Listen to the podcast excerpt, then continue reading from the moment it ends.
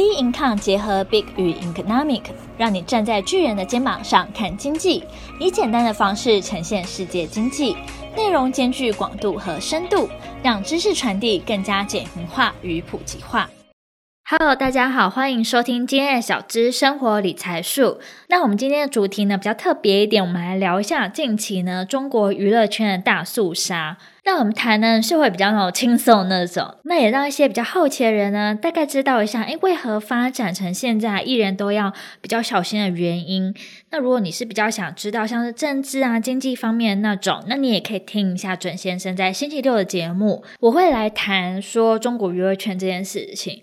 主要是因为啊，我还蛮常看微博，那会看一下说他们明星的状态。平常时候呢，也会看一下热搜。诶，其实你去看他们热搜，有些时候还蛮有趣的。尤其是有些时候提到一些台湾的新闻呐，毕竟在政治上有些时候比较敏感。然后你看新闻跟底下呢，他们网友的谩骂呢，有些时候也觉得也蛮好笑的啦。那我也会蛮喜欢看他们一些戏剧，像是古装剧。我这边是觉得说，如果别人就是拍的还不错，还蛮好的东西的话呢，真的是要称赞一下。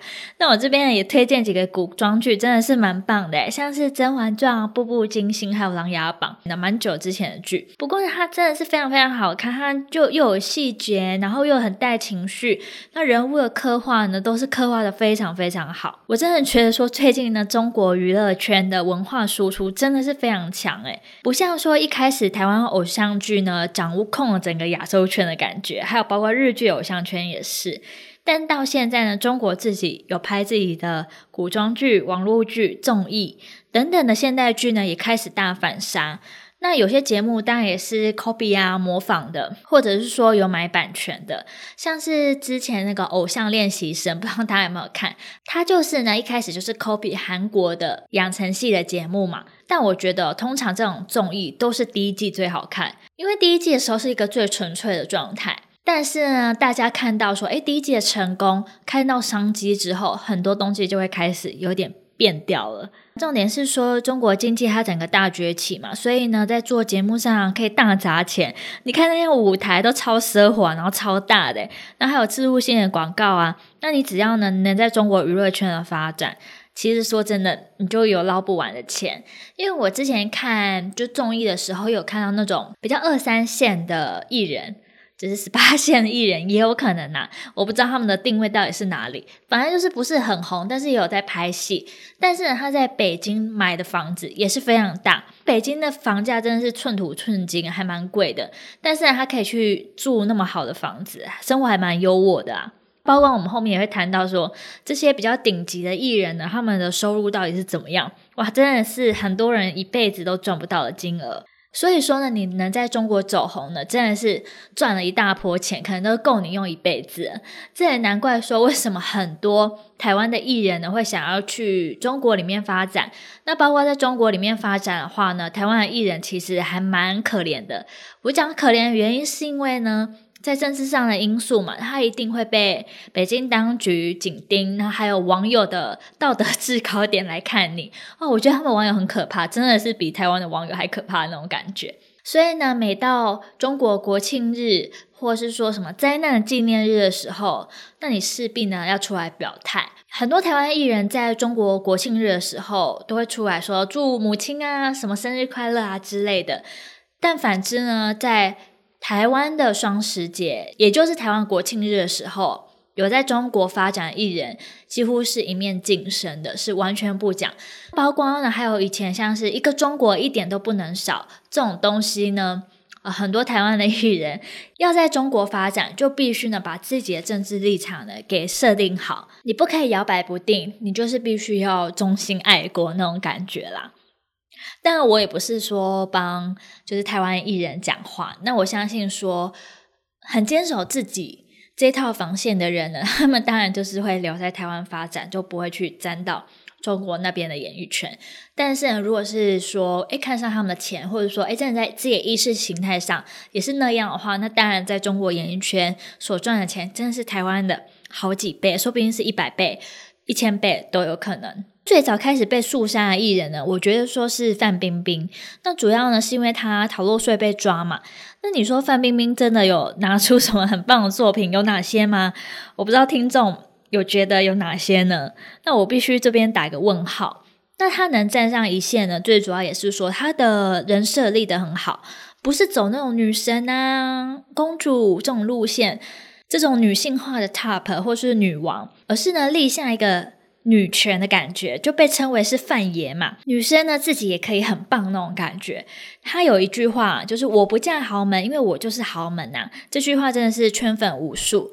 那比起说他是什么电影咖、戏剧咖、综艺咖。或是实力派，我觉得范冰冰其实比较称得上是毯星，她的毯呢是红毯的毯，最主要是因为呢她在国际电影节上面的造型其实都很特别哦，像艳阳群芳的感觉，加上她长得也是够是有那种东方美，但因为逃漏税问题呢，现在线上的节目完全没得上，转变为呢在小红书的博主，拍拍杂志啊，还有自己的美肤品牌。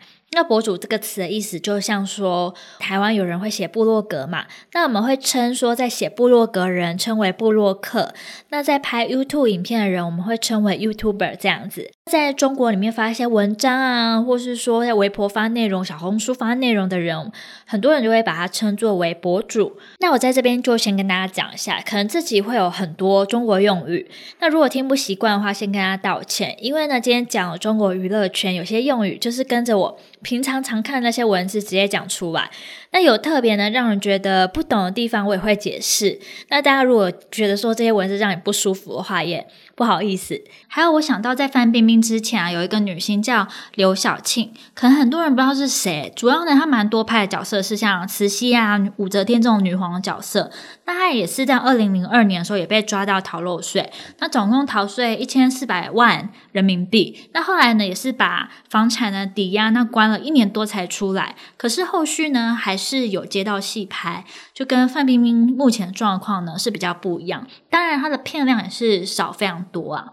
对，那我们就先回到说近期女星郑爽的代孕风波。郑爽有名的戏剧呢，其实是拍中国版的《流星花园》，就是当那个杉菜那个角色。那台湾版的话是大 S 嘛。台湾《流星花园》这部戏呢，整个是风靡全亚洲。那包括那时候 F 四整个爆红起来。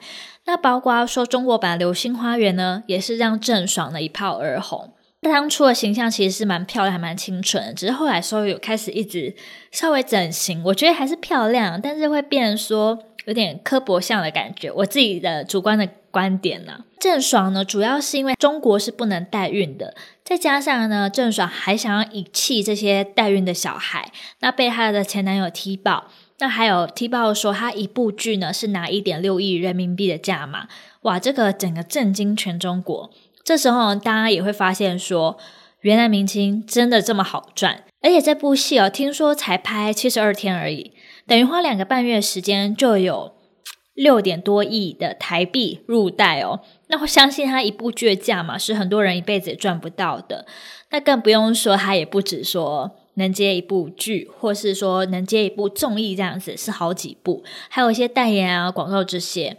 所以我觉得说封杀他其实还蛮正常的啊，毕竟呢，他们法律明文也规定说你不能代孕，你代孕就是犯法，加上你还想要遗弃，这也是有道德上的问题吧。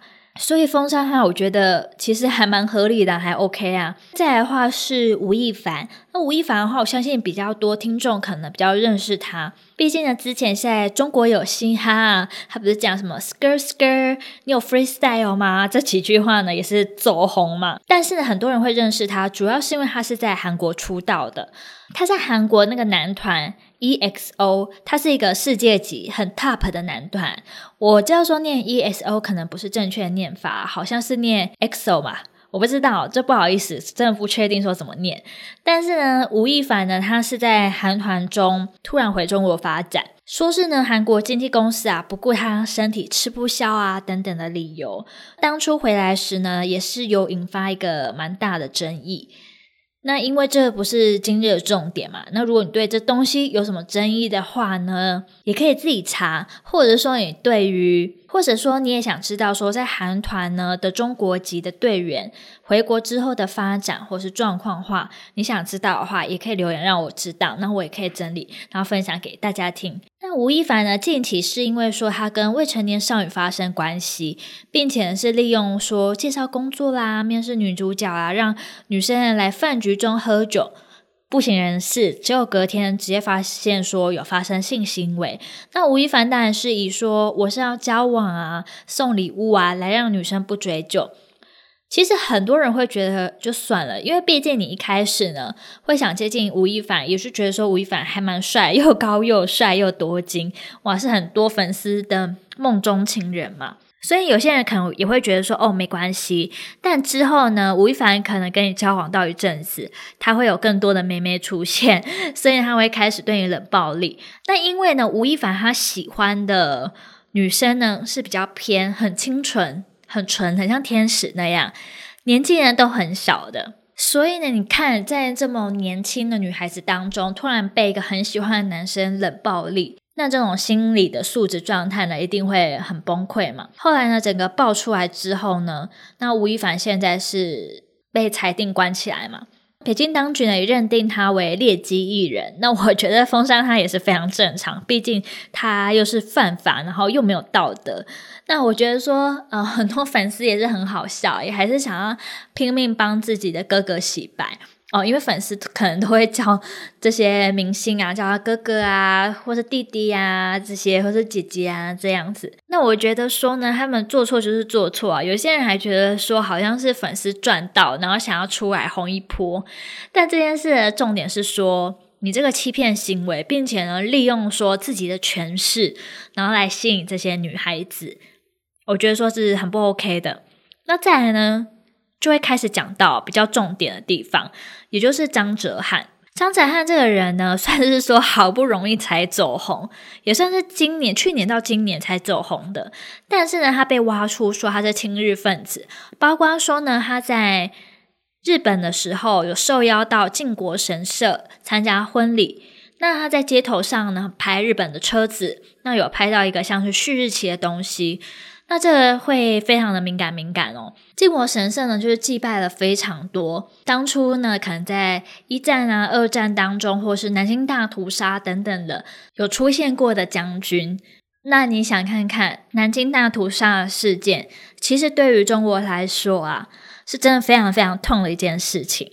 你如果看过他的电影，或是知道说他们是怎样呃虐待这些妇女啊，怎样。对这些人民的话呢，你一定会觉得真是很可怕，也很可恶。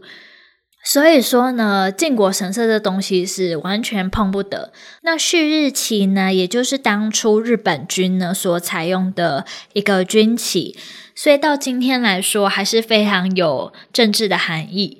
包括说像在这阵子的东京奥运，也是禁止哦，禁止人民拿旭日旗，因为毕竟拿旭日旗出来，真的是接了非常多国家的伤痛。那这时候呢，张哲瀚开始出来道歉嘛，但是呢，道歉之后呢，大家也是非常不领情。他还说他会去好好研究一下历史，可能是觉得自己很没有文化这样子。更多人呢又在拔出说，哎呀，其实张哲瀚这样子呢也很正常啦。毕竟呢，你看一下他的老板，他的老板呢就是赵薇。那我相信赵薇呢，应该是今天这几个人当中大家最知道的人物。赵薇呢，就是以前《还珠格格》扮演小燕子的角色，哎，还是其实只有我这个年龄段人会知道她，还是就是很年轻的人可能没看过《还珠格格》这样子，我不晓得。反正呢，小燕子这个角色呢，真的是非常红，赵薇呢也是非常非常红。那包括呢，赵薇啊、林心如啊，还有那时候范冰冰，也就是《还珠格格》中就是很漂亮的女生这样子。赵薇呢，她在走红之后呢，曾经呢有披着旭日旗呢来拍杂志的封面照片。那这个往事呢也被揭露了出来。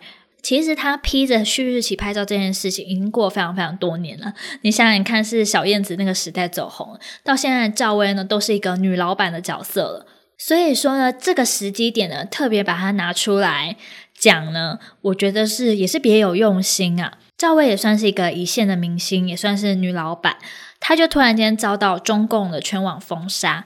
那当局呢也下架了她主演的众多作品啊，影视网站呢也删去她的名字跟作品。中国共产党的党媒呢也纷纷发文说，批评呢娱乐圈负面的新闻不断啊，恐吓明星必须要踩红线，不然呢就是你演艺之路到头的时候。所以他也祭出了非常多的策略。包括说你粉丝的应援啊，基金公司要怎样啊？那包括节目呢，不能再使用这些未成年的明星子女啊，还有禁止再有一些养成系的综艺节目。所以很多人可能就哀叹说：“哇，有一些可爱的小男生啊，帅帅的男生呢，自己可能也再也看不到了。”并且呢，中国官方也说拒绝娘炮这个形象。哇，我真的不知道说他们所谓娘炮形象到底要如何定义呢？因为毕竟每个人的性别气质呢，都是一个独一无二的东西。那你连这东西都要插一管饭的话，我真的不知道说这东西要怎么量化诶。OK，我们再回过头来讲，就是赵薇这个东西，其实呢，它会大肃杀，表现出了娱乐圈它也很复杂。很多发展起来娱乐公司，他们其实都从工作室开始做起。那八卦说，现在很多艺人明星也会自己有自己的工作室。那他可能是在念电影学院，或是说刚出道时候就开始设立了。可是后来呢，会吸引一批商界大佬或是太子党，他们觉得说，诶，这些工作室还蛮有前途，可以把它做大，做成娱乐公司来满足他们的需求。那太子党呢，意思是说，他们的父母呢，是有权势、有重要的职位，嗯，意思就类似于像官二代啊、高干子弟啊，所谓的红二代、红三代这样嘛。因为毕竟当政府的重要管理员也一定都是共产党的，所以呢，太子党的意思就是说他们是这些当官的小孩子啦。那这些工作室啊，其实主要用途会用来洗钱哦，尤其是在政界上面，把这些钱洗一洗，变成干净之后，才可以拿出来用啊。这时候呢，开始打击这些劣迹艺人，其实就打击了背后的政商勾结啊，断了这些政治界的人洗钱。毕竟呢，习近平上台时，其中主要一个核心就是打贪嘛。那当然。其实收贿这个文化，哈，可能从中国的不知道多古代的时候都有了，不管是唐代啊、宋代啊、明朝啊什么，在更之前啊都有啊、我觉得说，不管是东方啊，可能在西方上面收贿这个东西，不干净的钱当然也是会蛮多的。所以呢，其实你也会发现说，中国当局呢，其实也不惜说。这些综艺呢，或者是说这些娱乐圈的东西，可能外销带来庞大的商机，他们可能不足以维系，而是呢要大刀阔斧了。再说整个政治层面上，还有整个规矩上，很明白就告诉你说，你就是要听我的，你要听我的，你才有钱赚。那你还不能赚太多，赚多了最好拿给国家，让国家来扶持一些比较贫穷的人。我不知道大家觉得说。在封这些劣迹艺人的时候，听完是觉得很开心吗？很爽吗？还是觉得很多点很奇怪呢？我自己是觉得说还蛮一半一半的。我当然是觉得说，哎，未免也管太严了吧？毕竟这些明星呢，有这么多的钱，或者说有这些舞台，也是你们宠出来的。但是呢，相对的，我觉得很爽一个原因是说。有些时候真的是做得很不好、很劣迹的艺人，或是说经纪公司啊，或是粉丝，竟然有人可以去制裁他们呢？老实讲，你看在台湾的娱乐圈，其实不乏有酒驾再出来的，不乏有外遇、有小三再出来的。那这种其实在中国也算是一个劣迹艺人嘛。但是在台湾呢，你可能出来开个记者会，他道个歉，那可能事情呢就过去，有新的作品来，大家可能就遗忘了。没有这种大刀阔斧的这种魄力啦，并且呢，中国政府呢，在国家意识上还有政治上，他的立场呢是拿捏的非常非常的严格的。反过头来看台湾呢，我们并没有针对说在艺人身上呢有过度的要求，真的是在台湾当艺人，真的算是说还算蛮轻松的吧，没有说要求你说什么要爱国啊、爱党啊这些的。那我相信啊，也有可能这些。在海外的艺人赚到的钱呢，也是有交非常多的税金在我们台湾身上。我不晓得啦，我不晓得啦，是不是这个原因呢？我当然也是不清楚。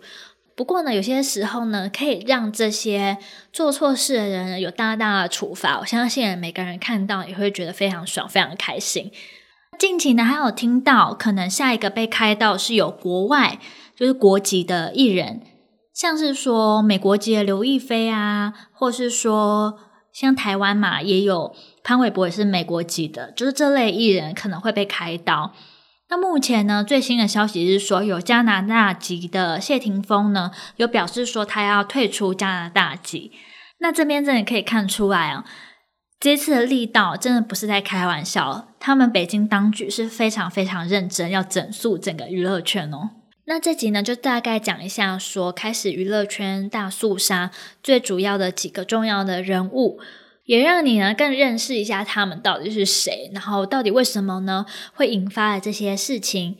那喜欢我们的节目的话呢，也欢迎订阅。那包括我们在讲的内容当中呢，如果说诶有什么问题，有什么错误的地方，或者是说你有什么其他的想法的话，也欢迎呢来我们 Instagram 或是 Facebook 跟我们交流。那当然的话，也可以在那个 Podcast 上留五颗星星，然后做留言。那我们今天的这期节目就到这边结束喽，那我们下期节目见，拜拜。